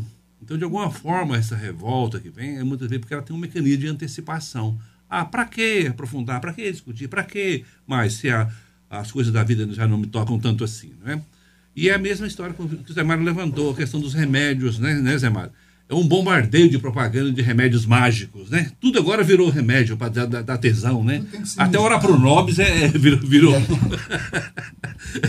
hora pro Nobis virou. Então, você comer hora, costelinha com hora pro Nobis já dá mais, mais tesão. Mas eu queria chamar a atenção assim, sabe, Rubens? Pelo fato dos médicos, assim. Os médicos têm umas coisas engraçadas demais, assim algumas frases assim muito loucas, muito mal pensadas, sabe, Rubens? Do tipo assim: ah, o teu caso é um em um milhão. Ah, vai te danar, meu. Se foi comigo que aconteceu, então no meu caso é um por um. Não é um por um milhão, ora, né? Coisas que os médicos falam. Outra coisa que o médico fala em relação a essa questão aí também, por exemplo, em relação à próstata, né?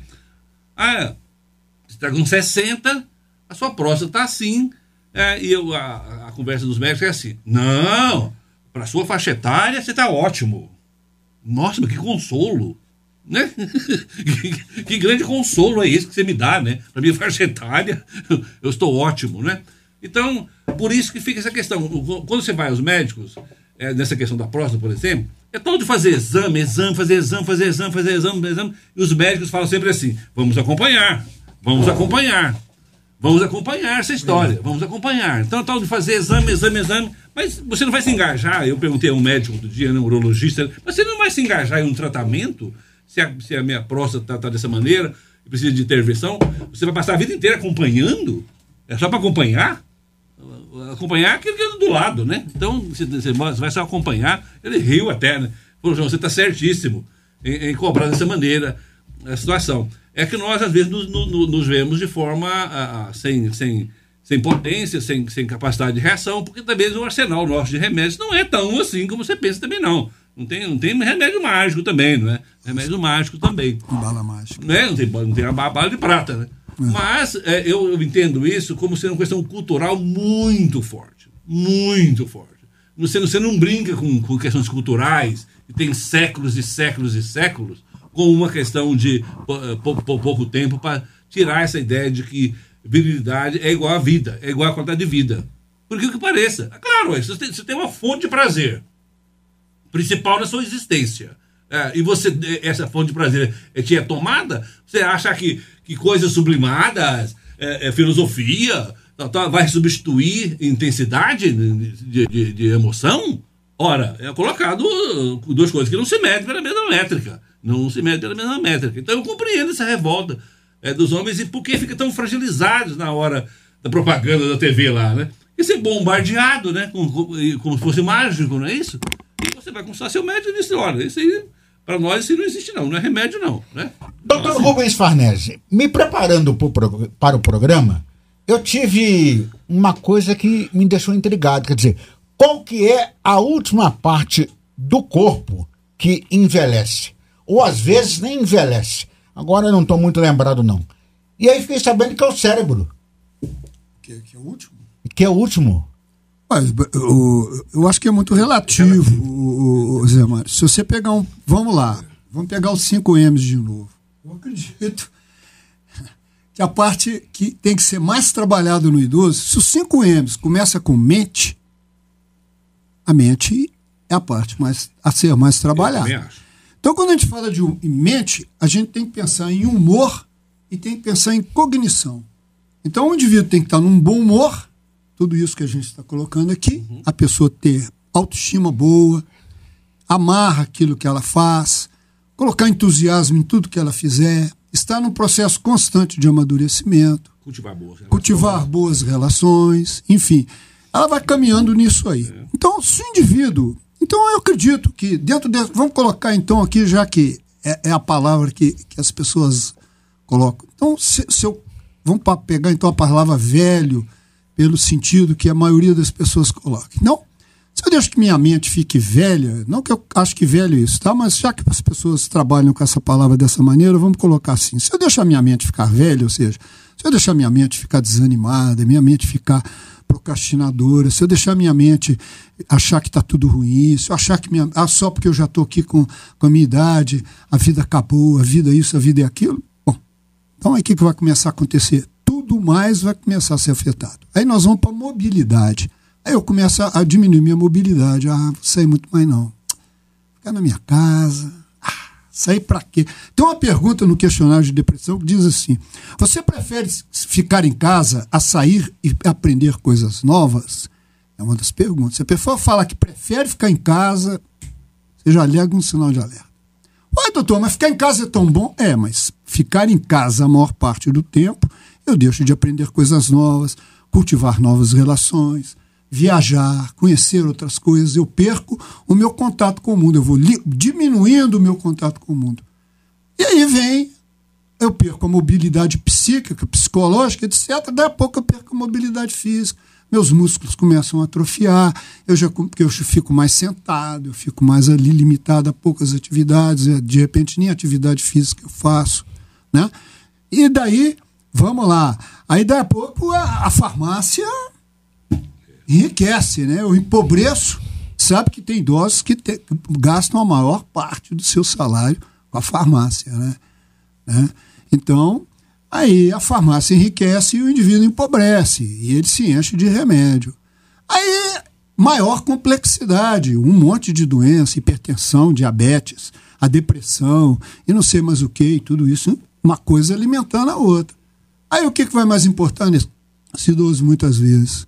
É o que mais vai importar nele, você ficar ali cuidando, médico, psicólogo, fisioterapeuta, é outro demanda de dinheiro que ele vai ter. Se não tiver que pagar um plano de saúde caríssimo, né? Porque isso é outro problema que o idoso enfrenta, planos de saúde caríssimos. Por quê? Porque o plano de saúde vê o idoso como alguém que vai adoecer muito, que vai usar muito médico, vai usar muito psicólogo, vai usar muito fisioterapeuta, né?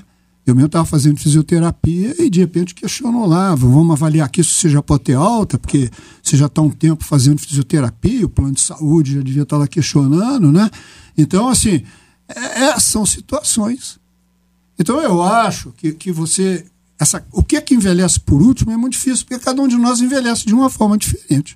De repente, eu posso, dentro do ponto de vista e de envelhecimento, é a minha mente envelhecer mais rápido que meu corpo e ou então meu corpo envelhecer mais rápido minha mente, esse por diante. Então não existe essa igualdade. Cada um de nós aqui, se pegar nós quatro aqui e for fazer avaliação, se tivesse um aparelho que pudesse medir exatamente o funcionamento dos nossos órgãos, cada um aqui de repente teria uma diferença nesse funcionamento. Às vezes o meu pulmão está melhor que o pulmão do João Bosco, o coração da Leila está melhor que o meu coração, e assim por diante.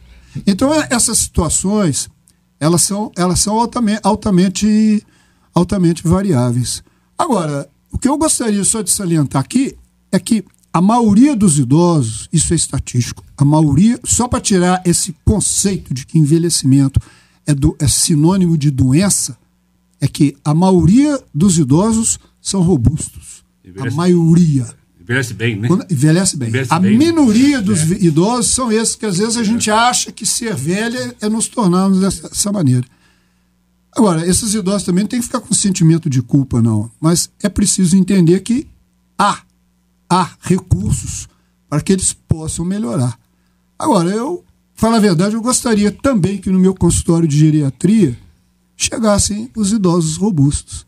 Geralmente já chegam idosos já comprometidos, idosos já com algum problema, alguma dificuldade. E assim, aí a gente tá, vai tentar recuperar esse idoso, mas de repente já, já não consegue voltar ele a um estado de ser robusto. Né? Ele vai ficar um idoso menos frágil. Agora, os idosos robustos, dentro desse planejamento que a gente está falando aqui, seria interessante se a partir de 60 anos eles procurassem os geriatras, se tiverem acesso. E porque a partir daí você abriria a, a, a gama do atendimento multidisciplinar, entendeu? Eles seriam assistidos de uma forma mais global e poderiam ter um envelhecimento mais saudável, né? Vamos ao último bloco de intervalo comercial e já já voltamos. Você está ouvindo Debates em Boabas com José Mário de Araújo. Debates em Boabas com José Mário de Araújo. Debates em Boabas. Oferecimento Café Soberano, gostoso como a amizade. E Unimed São João Del Rei. Cuidar de você. Esse é o plano. Estamos voltando para o último bloco do programa. E agora, o meu companheiro, o Ângelo Virman, que está do outro lado na central técnica, vai trazer uma participação que chegou no nosso WhatsApp. Ângelo. Ei, José, bom dia para você e para todos aqui os participantes. Na verdade, vou aproveitar e trazer mais de uma. A Terezinha Lopes escreveu o seguinte: Bom dia a todos. Eu pergunto, por que o idoso dorme menos e acorda toda hora? Foi a pergunta da Terezinha Lopes. A Assunção pergunta o seguinte: Bom dia a todos, parabéns para o Dr. Rubens. Nunca escutei tanta verdade. Qual idade ele atende? Pergunta a Assunção. E para encerrar, Wesley de Barroso, a diferença entre idoso e velho, idoso é só uma faixa etária e o velho é o sentido de espírito de vivência. Ok, obrigado, Ângelo. Doutor Rubens, a pessoa perguntou o seguinte: por que que o idoso ele dorme menos e acorda quase que toda hora à noite?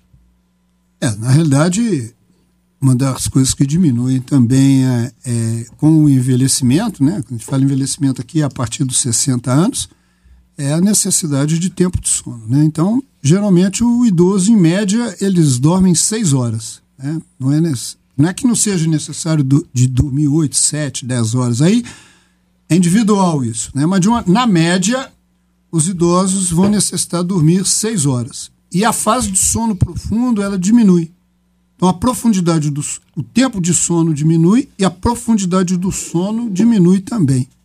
Né? Então, às vezes, o idoso passa a acordar com mais frequência. Uma outra questão que interfere é que o idoso, à medida que a gente vai envelhecendo, os, os nossos rins produzem mais urina durante a noite do que durante o dia. Então, às vezes, o idoso costuma acordar, às vezes, uma, duas vezes durante a noite para ir ao banheiro. O que é uma coisa que a gente tem que tomar cuidado, né? Porque o idoso que tem problema de mobilidade, por exemplo, tem alguma dificuldade de se movimentar, ele pode levantar no escuro, tropeçar e cair. E cair, às vezes, no banheiro, que é o pior lugar da casa onde você pode cair. Porque só tem superfície dura. Onde você pode ter fraturas de fêmur, você pode ter traumatismo craniano, enfim, uma série de situações. Mas, em geral, é, a, a, os idosos, eles vão precisando de menos tempo de sono e um sono menos profundo. Isso é da fisiologia mesmo, do funcionamento do envelhecimento. Ele perguntou uma outra coisa? É, aonde você atende? Ah, sim, eu atendo no CIAN, lá na Santa Casa, né, às segundas, quartas e quintas. Quintas-feiras. E teve uma outra pergunta. E a partir de qual idade? Bom, aí vem a questão, né? Sempre tem essa pergunta, né? Com que idade eu devo ir ao geriatra? É, bom, eu sou clínico. As pessoas podem começar a frequentar meu consultório a partir do momento que elas deixarem de, de, ser atendidas pelo pediatra. Então, assim, como clínico, eu posso atender em qualquer faixa etária. Agora, é, como nós falamos, é considerado idoso no Brasil a partir dos 60 anos.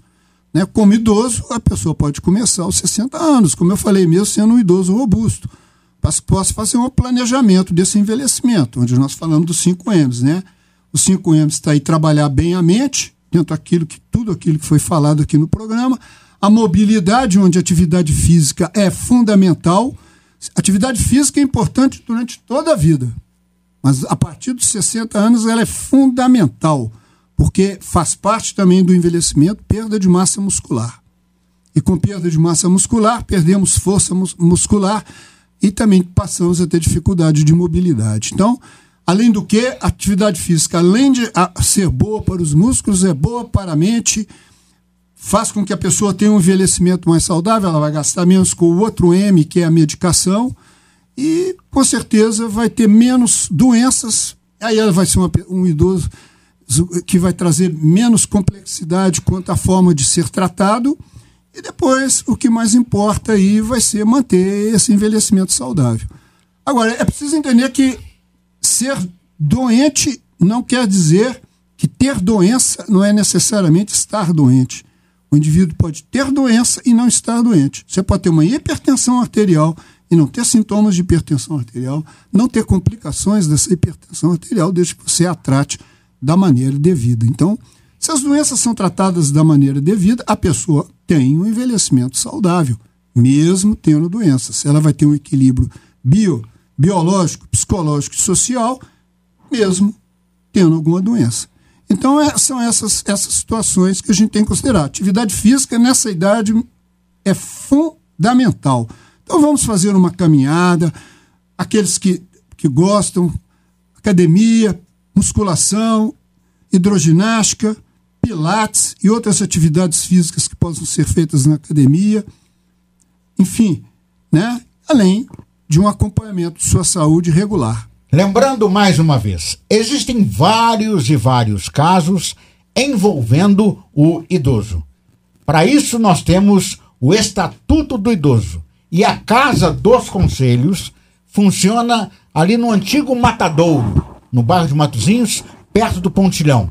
Uma obra grande que tem lá. Lá tem a Casa dos Conselhos. E se você precisar, recorra ao Conselho do Idoso. Rubens. Um Só um acréscimo também essa questão que, de, além de tudo que nós falamos aqui, deve, precisa entrar no, no projeto de um bom envelhecimento, são as vacinas.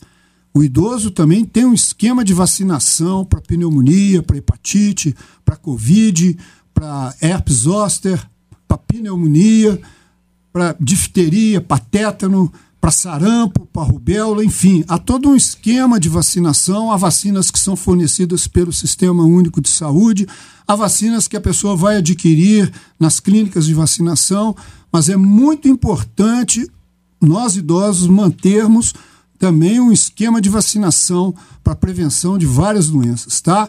E não ficar muito dando ouvido para, infelizmente, para várias fake news que falam mal das vacinas, que tentam desestimular as pessoas de se vacinarem.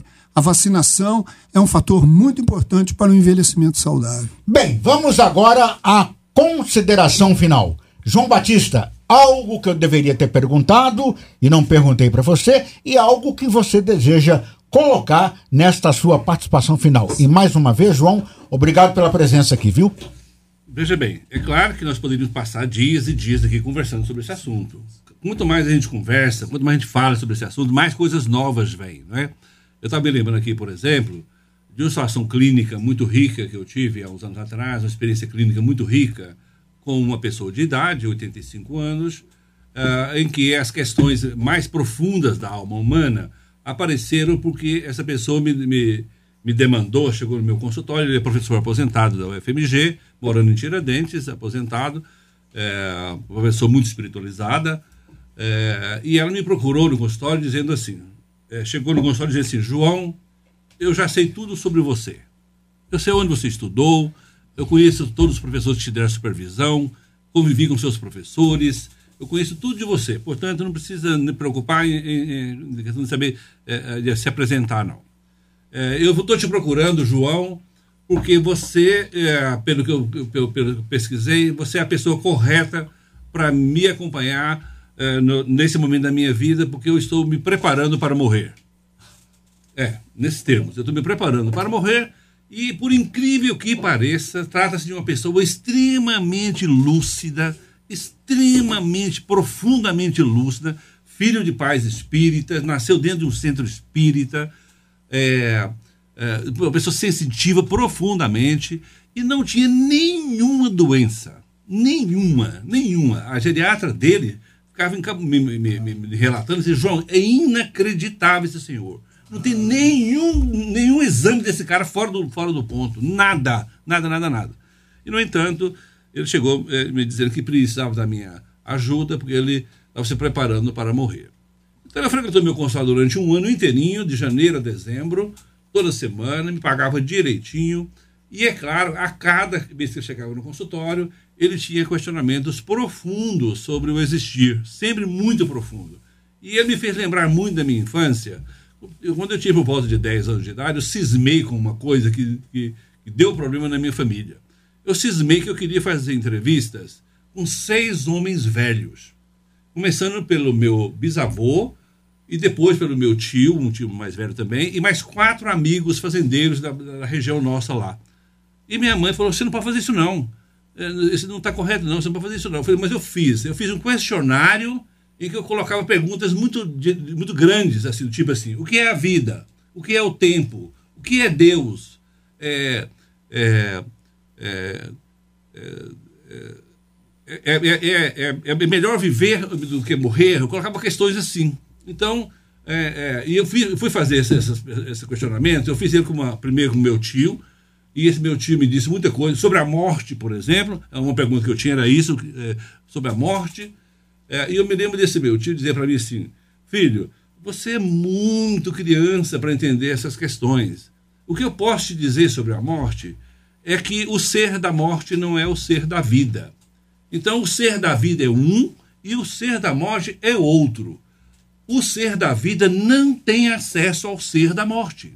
O ser da vida não tem acesso ao ser da morte.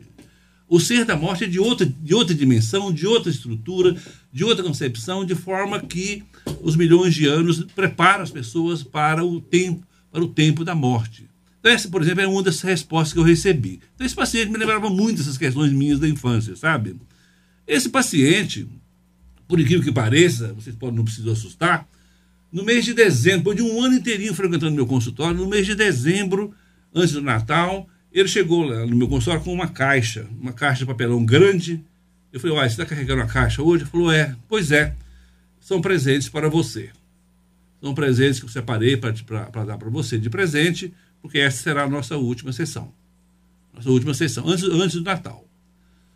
O que, que era o presente dele? Era uma caixa de papelão com uma panela de pedra envelhecida, bem velhinha já, panela de pedra, mas bem conservada, panela de pedra. Estava é, em casa, estava na minha casa a panela de pedra.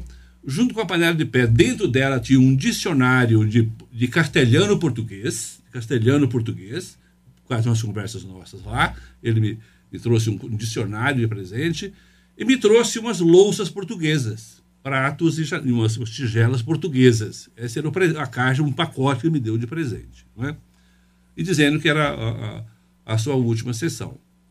Pois bem, nos despedimos e tal, no final, eu agradeci muito ele, me agradeceu muito. E eu viajei de férias. Quando eu retornei em janeiro, é, a, ao chegar aqui, eu soube da notícia da, do falecimento dele. Ele faleceu dormindo lá em, em Tiradentes, com maior tranquilidade de alma, segundo a família, segundo uma prima dele que me explicou, com muita tranquilidade de alma, deitou, rezou e tal, e, e, e, no entanto foi embora. Então, isso me deixou muito preocupado, pensando, sabe, Rubens, existiria relação necessária entre adoecer e morrer? Precisamos mesmo adoecer para morrer? Né? Será que precisa mesmo adoecer para morrer? Né? Claro que não. Claro que não. Claro que não. Esse debate, Zé Mário, um dia você faz outro, faça outro programa, por quê? O debate atual no mundo é sobre se envelhecimento é ou não é doença. Envelhecer é doença ou não é doença? Se você for com um olhar mais religioso, você sempre achará que não, que não pode nunca chamar envelhecimento de doença, porque faz parte da existência, está na estrutura da, da, da, vida e tal. Mas eu tendo a achar que não é bem assim, que não é bem assim, que, é, porque não há relação entre é, é, adoecer e morrer. Você pode morrer sem estar doente e você pode, uhum. é, não é? De, de, de, outra maneira, né? de outra maneira, não é? Então, essas questões todas que me colocam, sabe, Zé Mário? Com relação à questão de, da resposta que nós devemos dar, não existe, claro, nunca vai existir fórmula perfeita de como envelhecer. Mas algumas coisas nós sabemos. Por exemplo, a questão do humor, cultivar o bom humor, achar sua turma, não deixar de achar sua turma para poder convivência. É? Essa semana mesmo saiu pesquisa da, da, em Harvard sobre a questão da felicidade, lá fala isso, né? Primordialmente a relação nossa uns com os outros, né? A fonte de, de, de, de permanência, de sentido da vida, de significado da vida, né? É, é a questão é, da, de estar uns com os outros. Mas, enfim, é, é, tema para outros programas. Queria te agradecer muito pelo convite, viu, Zé Marcos? Já anotei aqui, nós vamos, tá, vamos fazer um sobre isso. Vamos... Quero agradecer a presença do médico Rubens Farnese, da Leila Márcia Gomes Lara, que é assistente social e também está na APOI, que é uma entidade que funciona aqui na Avenida Presidente Tancredo Neves, perto do sinal do posto. Fica mais fácil. Rubens Farnese. É só acrescentar mais uma coisa, Zé Mário. Quero agradecer também a oportunidade de estar aqui no programa, né, com a Leila, com o João Batista, com o Zé Mário, né? Agradecer mais uma vez o convite e a oportunidade de estar aqui e agradecer aos ouvintes, né, que nos ouviram com tanta atenção. Eu só acrescentar mais uma coisa que às vezes o idoso negligencia, que é a, a gente está aqui tomando água o tempo todo, né? Que é a hidratação. Os idosos têm uma tendência a não tomar muita água. E a água é muito importante para o nosso corpo. E quando a gente envelhece, mais ainda, por quê? Porque a quantidade de água do corpo diminui à medida que vamos envelhecendo. Então precisamos mantê-lo hidratado, pelo menos 1,5 a 2 litros de líquido por dia não esperar ter sede, porque além de ter sede, a gente já está desidratado. À medida que vamos envelhecendo, a sede demora mais para, para se manifestar. Então, okay, o, idoso, o idoso que tem sede, ele já está muito desidratado. Então, só frisar isso no final. E muito obrigado aí por, pela oportunidade. Um Trabalhou comigo na Central Técnica, o Ângelo Vierman. Tenham todos um bom dia, uma boa tarde e um bom final de semana. Debates em Boabas, com José Mário de Araújo.